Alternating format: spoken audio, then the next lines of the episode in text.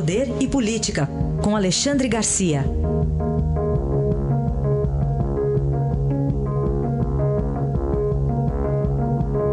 Alexandre, bom dia.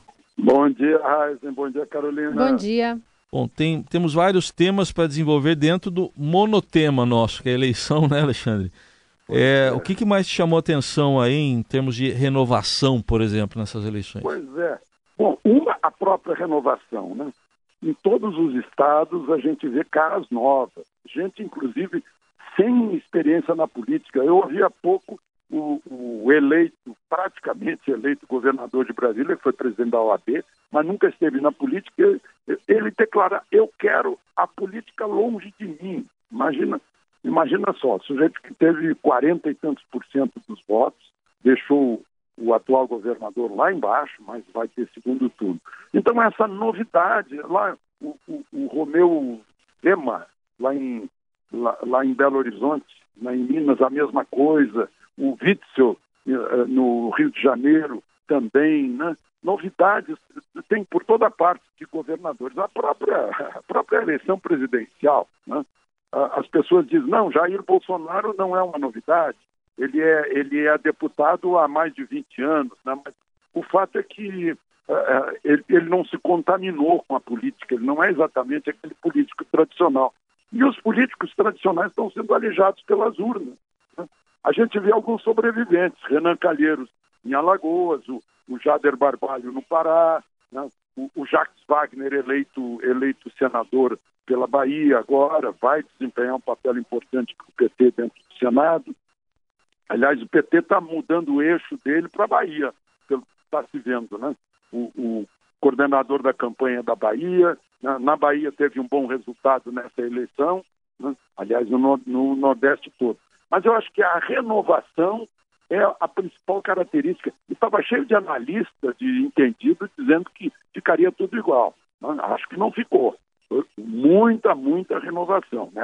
São Paulo uh, mandando deputados federais para cá novos, uh, gente entrando na política, uh, o caso da Janaína Pascoal com 2 milhões de votos para deputada estadual, mas é nova na política. Ela, ela entrou como uh, assinante lá, assinou o, o impeachment de Dilma. Né? Dilma, uh, que ficou uh, duas vezes na presidência da República, foi retirada pelas urnas.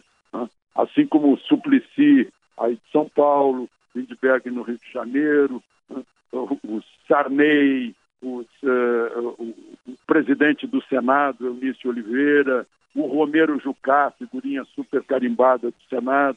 Então, renovação é uma grande característica dessa eleição. Eu juntaria outra, né? o, o, eleitor se livrando de tutelas, né?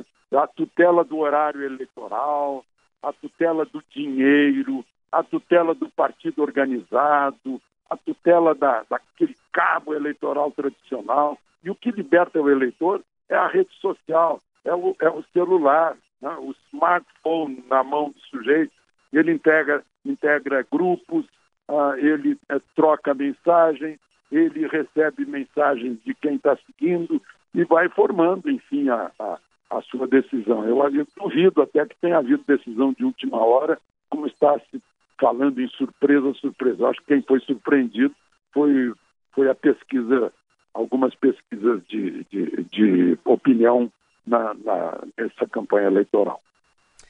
Bom, vamos falar também sobre pesquisa, especialmente em Minas Gerais. O que, que a gente pode tirar de lição, hein, Alexandre?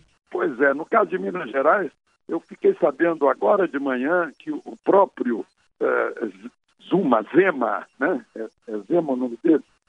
Eu, Isso, eu confundo Zema. com o presidente. Não é, não é zebra, é Zema. Ah, não é o, o, o Zuma Zema, da África do Sul, não, né? O da África do Sul é Zuma. Né? Mas ele próprio achava que estava indo muito mal na campanha eleitoral. E, de repente, veio esse crescimento. Ele teria dito uh, que ia votar no Bolsonaro, em vez de votar no Amoedo, que é do partido dele, do Partido Novo. Né? E o Partido Novo conquista, vai conquistar, sem dúvida, uma, uma, um governo de um Estado central importantíssimo, segundo colégio eleitoral do país, que é Minas Gerais. É a grande conquista do Partido Novo. Né? que surpreendeu. Os mineiros, aliás, surpreenderam as pesquisas de opinião, que mostravam Dilma liderando a pesquisa para o Senado e outros resultados, com Anastasia e Pimentel disputando o primeiro lugar. Foi, foi um caso aí uh, a, a ser estudado a respeito de pesquisas de opinião. Bom, para a gente fechar, é inevitável, esse segundo turno, Bolsonaro e Haddad, já tem que fazer campanha logo, porque é pouco tempo, né, Alexandre? São três semanas apenas. Se bem que no primeiro turno também não houve muito tempo, de, pelo, pelo menos de horário eleitoral. Tem uma diferença aí pró-Bolsonaro, que antes ele tinha oito segundos, agora o tempo é igual para os dois. Né? Aí a gente pode começar a fazer locubrações, né? Por exemplo, a maior parte dos eleitores de Ciro, Ciro teve 12%, vai para Haddad teve 28. Né? Isso já dá 40 para a Haddad. Né?